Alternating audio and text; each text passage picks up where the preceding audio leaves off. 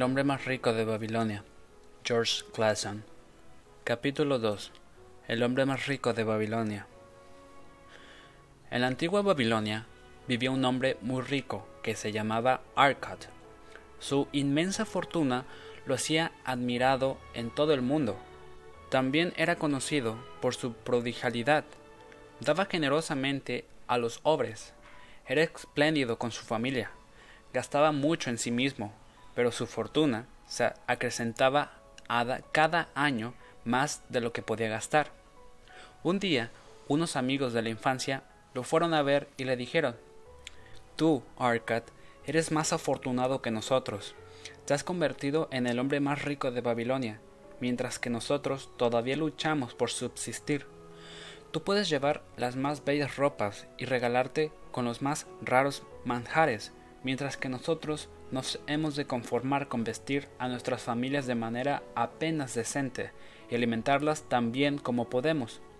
Sin embargo, en un tiempo fuimos iguales, estudiamos con el mismo maestro, jugamos a los mismos juegos, no nos superabas en los juegos ni en los estudios, y durante esos años no fuiste mejor ciudadano que nosotros.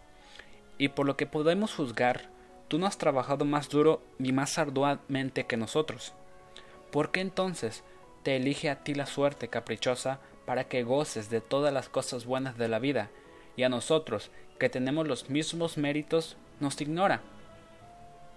Si no habéis conseguido con qué vivir de manera sencilla desde los años de nuestra juventud, le reprendió Arcad, es que habéis olvidado aprender las reglas que permiten acceder a la riqueza, o también puede ser que no las hayáis observado. La fortuna caprichosa es una diosa malvada que no favorece siempre a las mismas personas. Al contrario, lleva a la ruina a casi todos los hombres sobre los que ha hecho llover oro sin que hicieran esfuerzo alguno. Hace actuar de manera desordenada a los derrachadores irreflexivos que gastan todo lo que ganan, dejándoles tan solo apetitos y deseos tan grandes que no puedan saciarlos. En cambio, otros de a los que favorece se vuelven ávaros y atesoran sus bienes por medio a gastar los que tienen, pues saben que no son capaces de reponerlos. Además, siempre temen de ser asaltados por los ladrones y se condenan a vivir una vida vacía, solos y miserables. Probablemente existen otros que pueden usar el oro que han ganado sin esfuerzo, hacerlo rendir y continuar siendo hombres felices y ciudadanos satisfechos. Sin embargo, son pocos numerosos. Solo los conozco de oídas. Pensad en los hombres que repentinamente han heredado fortunas y decidme si esto que os digo no es cierto. Sus amigos pensaron que estas palabras eran verídicas, pues sabían que hombres que habían heredado fortunas le pidieron que, les explicara cómo se había convertido en un hombre tan próspero. En mi juventud, continuó, miré a mi alrededor y vi todas las buenas cosas que me podían dar felicidad y satisfacción, y me di cuenta de que la riqueza aumentaba el poder de sus bienes. La riqueza es un poder. La riqueza hace posible muchas cosas, Permite amueblar una casa con los más bellos muebles, permite navegar por mares lejanos, permite degustar finos manjares de lejanos países, permite comprar los adornos del orfebre y del joyero, permite incluso construir grandiosos templos para los dioses, permite todas esas cosas y aún muchas otras que procuran placer a los sentidos y satisfacción al alma. Cuando comprendí todo eso me prometí que yo tendría mi parte de las cosas buenas de la vida, que no sería uno de esos que mantienen al margen, mirando con envidia cómo los otros gozan de su fortuna. No me conformaría con ropas menos caras que solo serían respetables. No me contentaría con la vida de un pobre hombre. Al contrario, estaría invitado al banquete de las buenas cosas. Siendo, como ya sabéis, el hijo de un humilde comerciante y miembro de una familia numerosa, no tenía ninguna esperanza de heredad y no estaba especialmente dotado de fuerza o de sabiduría, como habéis dicho con tanta franqueza. Así que decidí que si quería obtener lo que deseaba, necesitaría dedicar tiempo y estudio. En cuanto al tiempo, todos los hombres lo tienen en abundancia. Vosotros habéis dejado pasar el tiempo necesario para enriquecerse. Sin embargo, admitís que no tenéis otros bienes para mostrar que vuestras buenas familias, de las que tenéis razón de estar orgullosos. En lo que concierne al estudio, ¿no nos enseñó nuestro sabio profesor que posee dos niveles? Las cosas que ya hemos aprendido y que ya sabemos, y la formación que nos muestra cómo descubrir lo que no sabemos. Así decidí buscar qué había que hacer para acumular riquezas y cuando lo encontré me creí en la obligación de hacerlo y de hacerlo bien. Pues acaso no es, no es sabio el querer aprovechar la vida mientras nos ilumina el sol, ya que la desgracia pronto se abatirá sobre nosotros en el momento que partamos hacia la negrura del mundo de los espíritus? Encontré un puesto de escriba en la sala de archivos, en la que durante largas horas todos los días trabajaba sobre las tablillas de barro, semana tras semana, mes tras mes. Sin embargo, nada me quedaba de lo que ganaba. La comida, el vestido, lo que correspondía a los dioses y otras cosas de las que ya no me acuerdo, absorbían todos mis beneficios, pero todavía estaba decidido. Y un día, Algamish, el prestamista, vino a la casa del señor de la ciudad y me encargó una copia de la novena ley. Me dijo, la tengo que tener en mi poder dentro de dos días. Si el trabajo está hecho a tiempo, te daré dos monedas de cobre. Así que trabajé duro, pero la ley era larga, y cuando Algamish volvió, no había terminado el trabajo. Estaba enfadado. Si hubiera sido su esclavo, me habría pegado. Pero como sabía que mi amo no lo había permitido, yo no tuve miedo y le pregunté: Algamish, sois un hombre rico. Decidme cómo puedo hacerme rico, y trabajaré toda la noche escribiendo en las tablillas, para que cuando el sol se levante, la ley esté ya grabada. Él me sonrió y me respondió Eres un joven astuto, acepto el trato. Pasé toda la noche escribiendo, aunque me, aunque me dolía la espalda, y el mal olor de la lámpara me daba dolor de cabeza, hasta que casi ya no podía ni ver. Pero cuando él regresó al amanecer, las tablillas estaban terminadas. Ahora dije, cumple tu promesa. Tú has hecho tu parte del trato, hijo mío, me dijo bondadosamente, y yo estoy dispuesto a cumplir la mía. Te diré lo que deseas saber porque me han vuelto viejo y a las leguas viejas les gusta hablar. Y cuando un joven se dirige a un viejo para recibir un consejo, bebe de la fuente de la sabiduría que da la experiencia. Demasiadas veces los jóvenes creen que los viejos solo conocen la sabiduría de los tiempos pasados, y de ese modo no sacan provecho de ella. Pero recuerda esto, el sol que brilla ahora es el mismo que brillaba cuando nació tu padre y el mismo que brillará cuando muera el último de tus nietos. Las ideas de los jóvenes, continuó, son luces resplandecientes que brillan como meteoros que iluminan el cielo, pero la sabiduría del anciano es como las estrellas filas que lucen siempre de la misma manera, de modo que los marinos puedan confiar en ellas. Retén bien estas palabras si quieres captar la verdad de lo que te voy a decir, y no pensar que has trabajado en vano durante toda la noche. Sus ojos me miraron fijamente y me dijo en voz baja, pero firme. Encontré el camino de la riqueza cuando decidí que una parte de todo lo que ganaba me tenía que pertenecer. Lo mismo será verdad para ti. Después continuó mirándome y su mirada me atravesó Giró no añadió nada más. ¿Eso es todo? pregunté. Fue suficiente para convertir en prestamista de oro a un pastor, respondió. Pero ¿puedo conservar todo lo que gano? No, dije. En absoluto, respondió. ¿No pagas al zapatero? ¿No pagas al sastre? ¿No pagas por la comida? ¿Puedes vivir en Babilonia sin gastar? ¿Qué te queda de todo lo que ganaste durante el año pasado? Idiota, Pagas a todo el mundo menos a ti. Trabajas para los otros. Lo mismo daría que fuera un esclavo y trabajaras para tu dueño, que te daría lo que necesitas para comer y vestir. Si guardaras la décima parte de lo que ganas en un año, ¿cuánto tendrías en diez años? Mis conocimientos de cálculo me permitieron responder, tanto como gano en un año. Él replicó, lo que dices es una verdad a medias. Cada moneda de oro que ahorras es un esclavo que trabaja para ti. Cada una de las pequeñas monedas que te proporcionará esta engendrará otras que también trabajarán para ti. Si te quieres hacer rico, tus ahorros te deben rendir y estos rendimientos rendirte a su vez. Todo esto te ayudará a conseguir la abundancia de que estás ávido. ¿Crees que pago mal por la larga noche de trabajo continuó? Pero en verdad te pago mil veces. Solo hace falta que captes la verdad de lo que te he presentado. Una parte de lo que tú ganas es tuyo y lo puedes conservar.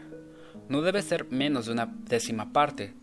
Sea cual sea la cantidad que tú ganes, puede ser mucho más cuando te lo puedas permitir. Primero, págate a ti. No compres al zapatero o al sastre más de lo que puedas pagar, con lo que te quede, de modo que tengas suficiente para la alimentación, la caridad y la devoción a los dioses. La riqueza, como el árbol, nace de una semilla. La primera moneda que ahorres será la semilla que hará crecer el árbol de tu riqueza. Cuanto antes plantes tu semilla, antes crecerá el árbol. Cuanto más fielmente riegues y abones tu árbol, antes te refrescarás satisfecho bajo su sombra. Habiendo dicho esto, cogió sus tablillas y se fue. Pensé mucho en lo que me había dicho y me pareció razonable, así que decidí que lo intentaría. Cada vez que me pagaban, tomaba una moneda de cobre de cada diez y lo guardaba.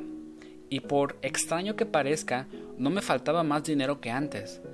Tras habituarme, casi ni me daba cuenta, pero a menudo estaba tentado de gastar mi tesoro, que empezaba a crecer, para comprar algunas de las buenas cosas que mostraban los mercaderes, cosas traídas por los camellos y los barcos del país de los fenicios, pero me retenía prudentemente. Doce meses después de la visita de Algamish, éste volvió y me dijo Hijo mío, ¿te has pagado con la décima parte de lo que has ganado este año? Yo respondí orgulloso Sí, maestro. Bien, respondió contento. ¿Qué has hecho con ella? Se la ha dado a Asmur, el fabricante de ladrillos. Me ha dicho que viajaría por mares lejanos y que compraría joyas raras a los fenicios en Tiro, para luego venderlas aquí a elevados precios y que compartiremos las ganancias. Se aprende a golpes, gruñó.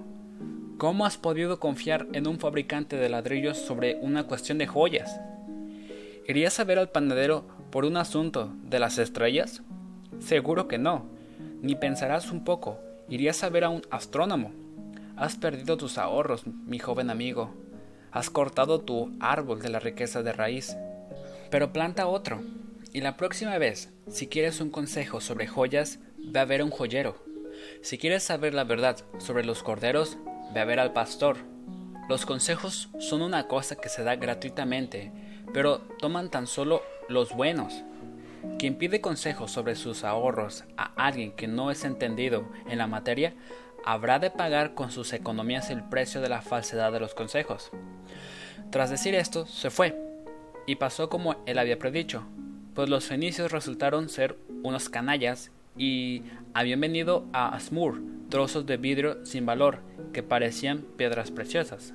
Pero como me había indicado Aldamish, volví a ahorrar una moneda de cobre de cada diez que ganaba, ya que me había acostumbrado y no era difícil.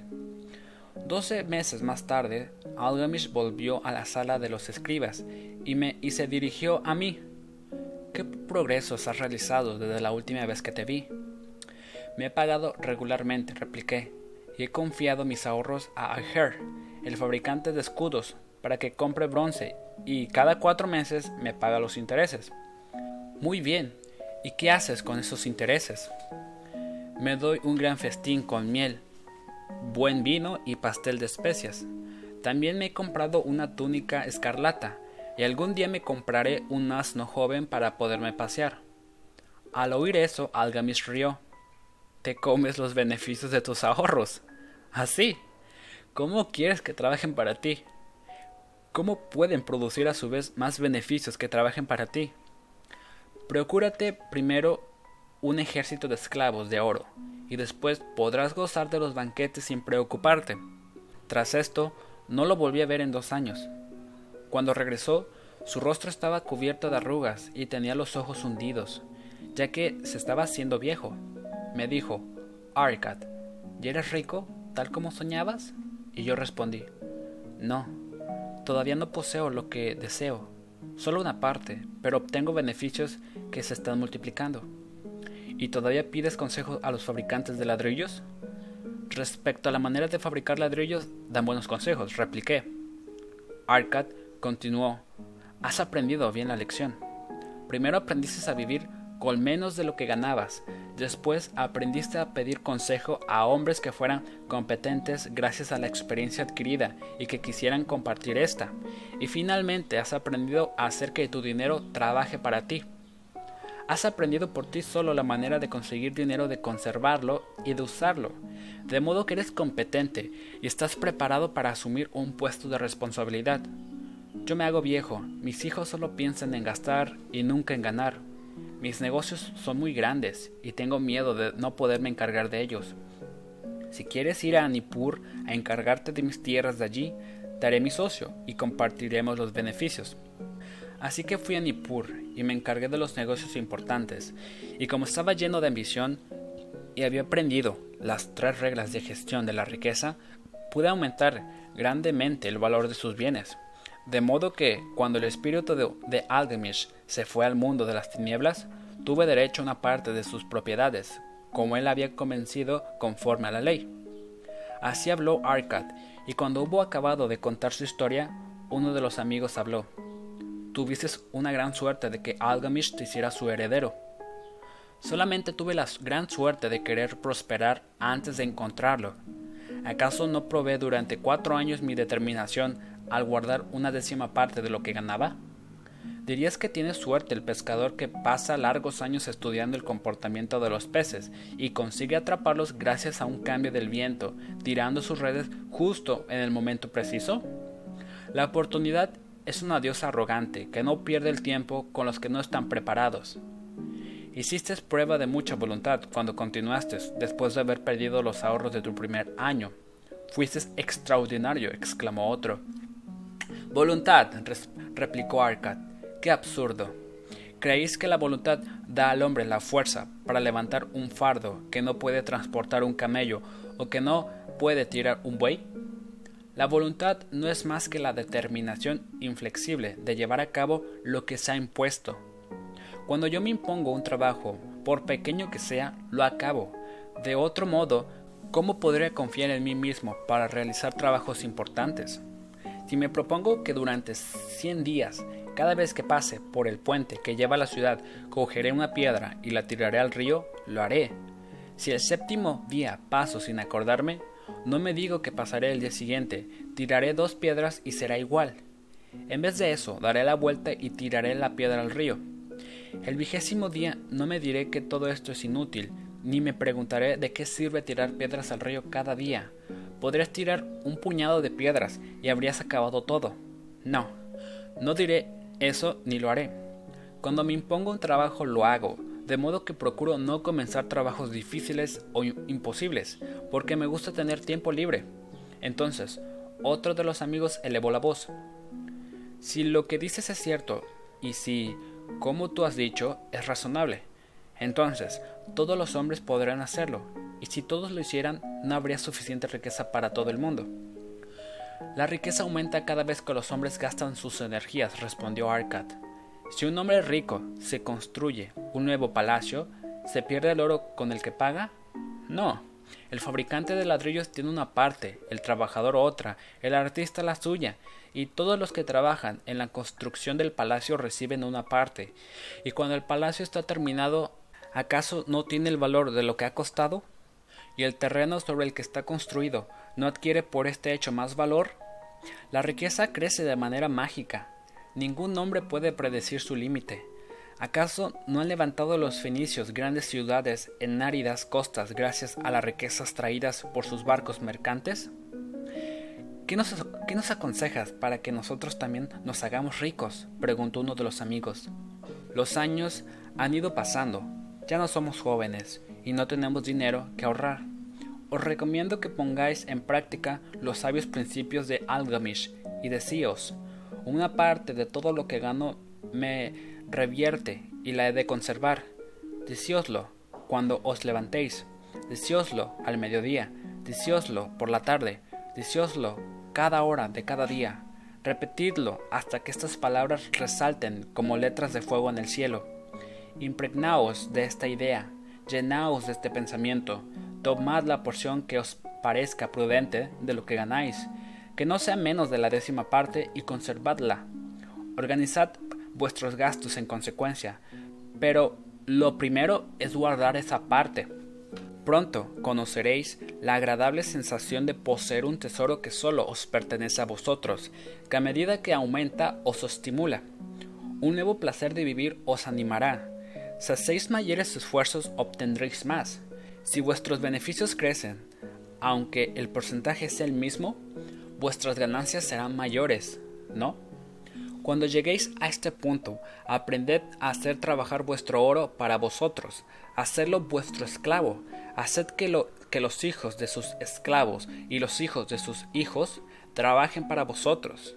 Aseguráis una renta para el futuro, mirad a los ancianos y no olvidéis que vosotros seréis uno de ellos. Invertid vuestro patrimonio con la mayor prudencia para no perderlo, los intereses de los usureros son irresistibles, cantos de sirena que atraen a los imprudentes hacia las rocas de la perdición y el remordimiento. Vigilad que vuestra familia no pase necesidad si los dioses os llaman a su reino. Para asegurarle esta protección, siempre se pueden ir desembolsando pequeñas cantidades a intervalos regulares. El hombre prudente no confía en recibir una gran suma de dinero si no, no la ha visto antes. Consultad a los hombres sabios, buscad el consejo de quienes manejan dinero todos los días. Permitid que os ahorren errores como el que yo cometí al confiar mi dinero al juicio de Asmur, el fabricante de ladrillos. Es preferible un pequeño interés seguro a un gran riesgo. Aprovechad la vida mientras estéis en este mundo, no hagáis demasiadas economías. Si la décima parte de lo que ganáis es una cantidad razonable que podéis ahorrar, contentaos con esa porción. Aparte de esto, vivid de manera conforme con nuestros ingresos y no os volváis roñosos ni tengáis miedo de gastar. La vida es bella y está llena de cosas buenas que podéis disfrutar. Tras decir esto, sus amigos le dieron las gracias y se fueron. Algunos permanecían silenciosos porque no tenían imaginación y no podían comprender. Otros sentían rencor porque pensaban que alguien tan rico había podido compartir su dinero con ellos, pero unos terceros tenían un nuevo brillo en los ojos. Habían comprendido que Algamish había vuelto a la sala de los escribas para mirar atentamente a un hombre que se estaba trazando un hombre hacia la luz. Una vez hubiera encontrado la luz, ya tendría una posición. Sabían que nadie podía ocupar este lugar sin antes haber llegado a comprender todo esto por sí mismo y sin estar dispuesto a aprovechar la ocasión cuando se presentara. En estos últimos fueron los que durante los años siguientes visitaron asiduamente a Arcad, quien los recibía con alegría. Les aconsejó y les dio su sabiduría de modo gratuito, como gustan de hacer siempre los hombres de larga experiencia. Les ayudó a invertir sus ahorros de modo que les dieran un interés seguro y no fueran malgastados en malas inversiones que no habría dado ningún beneficio. El día que tomaron conciencia de la verdad que había sido transmitida de Algamish a Arcad y de Arcad a ellos, fue un hito en sus vidas. Una parte de lo que ganáis revierte en vosotros, conservadla